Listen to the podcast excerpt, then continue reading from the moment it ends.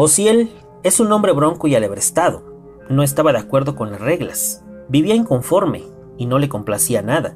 No era más que un sujeto ordinario, cuyo interior, amordazado por los impulsos, no le permitía elegir los caminos correctos. Su personalidad cambiaba con frecuencia. En cualquier momento de tranquilidad, Ociel podía cambiar de humor. Desde sus primeros años, Cárdenas no puede controlar los torbellinos emocionales que lo invadían. De esta forma, fue construyendo una personalidad inestable, que finalmente al paso de los años lo llevaría al lugar donde se encuentra. Muchos son los casos que Ociel borró a quienes él consideraba estorbos en su desenfrenada carrera por acumular poder, por ser alguien y por ganar respeto.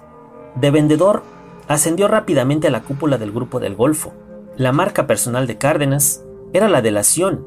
La aplicó con su socio y amigo, el Chava Gómez, y con Rolando Garza, con quien Ociel solía divertirse y a quien estimaba por sus ocurrencias, que lo hacían reír mucho.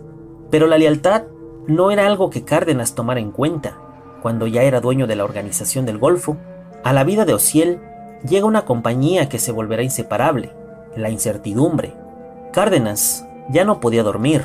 De día y de noche, oleadas de pensamientos no lo dejaban en paz. Pasa largas horas de esta forma. Nada ni nadie le da la confianza que necesita. Para Ociel, las noches eran eternas. Por esta situación, buscaba estar en actividad. Solo cuando salía el sol, su pequeña humanidad se doblegaba y la pesadez del sueño por fin lo mandaban a reposar. Durante las horas de sueño, los pensamientos se multiplicaban y las pesadillas le provocaban sobresaltos. Nunca dormía sin ropa, siempre se acostaba con el pantalón puesto, por si era necesario salir corriendo, para saltar bardas y trepar techos. Así lo hizo durante años. Dormir durante el día fue para él una protección. Sin embargo, ese mecanismo a la larga no le funcionó. La vida de Ociel, el organizador del grupo del Golfo, no fue distinta a la de sus predecesores en el negocio. Los primeros años marcaron totalmente su vida. El 18 de mayo de 1967, Ociel nace en Tamaulipas, un territorio dominado por bandoleros. La cercanía con Estados Unidos solo atrae negocios y actividades chuecas. Para entonces, el negocio ya es una actividad común. Los kilómetros de frontera facilita libre tránsito de cualquier cosa. Del otro lado, la vigilancia es escasa, pero las complicidades hacen que se anula. El negocio crece como bola de nieve y envuelve a cualquiera. En la época que nació Ociel, en Tamaulipas manda un hombre poderoso, Juan Epomuceno, quien en aquella parte del país es dueño de todos los negocios. Nepomuceno era un hombre bragado y no tenía buena fama. Disponía de tanto poder que nadie cruzaba por su territorio sin su autorización. En 1967, don Juan vive su etapa de mayor esplendor. Ya es dueño de todo el estado y tiene a su lado a las autoridades. Supo tejer una historia oscura que trascendió los límites de Tamaulipas. Fuera del estado, suena y resuena su largo historial. Lleva muchos años inmersos en los negocios. Supo trabajar redes y complicidades con autoridades y políticos. El mundo que espera a Ociel no era prometedor. En la zona donde nació, había muchas familias cuyas fortunas eran cuantiosas. En contraste, sus padres vivían inmersos en las carencias. Situado a 72 kilómetros de Matamoros, el rancho El Caracol donde vio la luz por primera vez, pasó en pocos años de la prosperidad al olvido. Cerca del lugar se encuentra el puerto del Mezquital, que en realidad era un simple tramo de laguna, carente de muelles.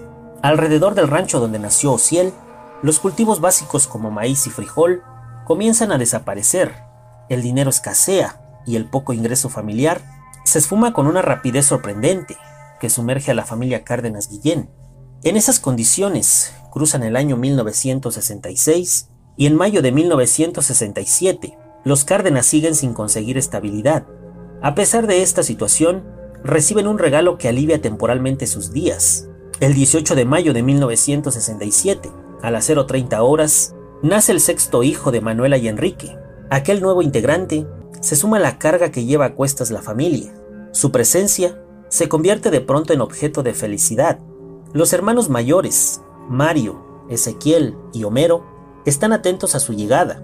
Ociel comienza a mostrar su poderosa fuerza desde los primeros meses. Mantiene a cinco personas, atentas a sus movimientos. Les provoca risas que se prolongan durante horas. La familia observa de cerca sus ojos, le tocan las mejillas, le estiran las orejas, juegan con sus manos, lo acarician, lo cargan y se desviven por él. Genéticamente, Ociel parece dotado para las grandes pruebas de la vida. Desde los primeros años, muestra un carácter rebelde. Este carácter se reafirma en los primeros 20 años. El medio que lo rodea es difícil y Cárdenas lo vive con la misma intensidad. Con el tiempo, Ociel se entera que Enrique Cárdenas no es su padre, sino su tío, y esto abre aún más el vacío con el que creció.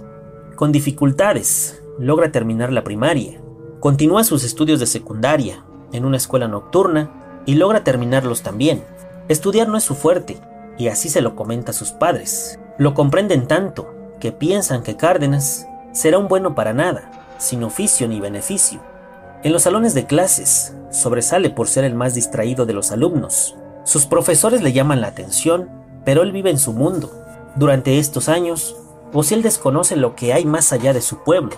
Su vida es rutinaria, todos los días camina de su casa a la escuela y esa monotonía comienza a cansarlo. Las aspiraciones personales terminaron por extinguirse porque el medio social donde ha crecido no le brinda un futuro prometedor. Cuando sale a su primer viaje, en el año de 1980, a la edad de 13 años, el rostro de Ociel se ilumina. Acompañado por sus padres, sale del rancho El Caracol. Es una ruta demasiado corta, pero para él significa un nuevo aire. Estos pocos kilómetros en autobús lo renuevan y apaciguan su temperamento. Pero aquel momento dura muy poco. Tan pronto están de regreso, vuelve a sumirse en su realidad. La rutina lo envuelve de nuevo y se siente otra vez incómodo en su mundo. Sin embargo, con el paso de los años, Cárdenas da muestra de tener capacidad para superar los obstáculos de la vida. El trabajo en el campo es todo el mundo que conoce, pero en su casa, de vez en cuando se escucha a sus padres decir, El estudio labra el camino al éxito. Debes estudiar y superarte. Aquellas frases le alborotan más las ideas y los pensamientos. Nunca enfoca las fuerzas en el estudio. Él mismo cancela sus planes y por ello le es retirado el apoyo familiar. Tan pronto deja la escuela, o si él siente el primer tirón de la vida laboral, ahora tendrá que arreglárselas por sí solo, con sus limitados estudios, pero dotado de una habilidad innata, Cárdenas decide entrar a trabajar poco antes de cumplir los 15 años. Se inicia lavando platos, luego se convierte en mesero en el restaurante El Mexicano. Más tarde aprende el oficio de mecánico. No acepta los cursos para armar y desarmar motores. Aprende solamente observando, engrasándose las manos, quitando tuercas y cables. Mira a los experimentados del oficio y pide que le enseñen. Ese contacto con la realidad le activa el resorte de su vocación, aunque con frecuencia escucha una voz interior que lo llama a especializarse en otra área. Pronto adquiere las habilidades necesarias para desarrollar su trabajo y ganar dinero. Con el tiempo, abre su propio taller. Aunque ya es útil para un oficio, el salario no le basta para independizarse y tiene que vivir largos periodos en casa de su hermana Lilia. Con tan poca economía, gran parte de sus entradas únicamente le alcanza para la comida, y esa situación lo molesta. Cuando todo parece caminar en ruta ascendente y Cárdenas empieza a tomar confianza en sus habilidades como mecánico, el destino lo pone a prueba cuando se entera que Manuela Guillén pasa mejor vida. La ausencia le provoca un gran vacío y lo marca de por vida. Con el tiempo, Ociel decide dejar a su familia, hace caso a la voz interna y se sumerge en la soledad. Hasta sus oídos llegan rumores de que sus hermanos no andan en buenos pasos y se desentiende de ellos. Solo mantiene vínculos con dos de sus hermanos,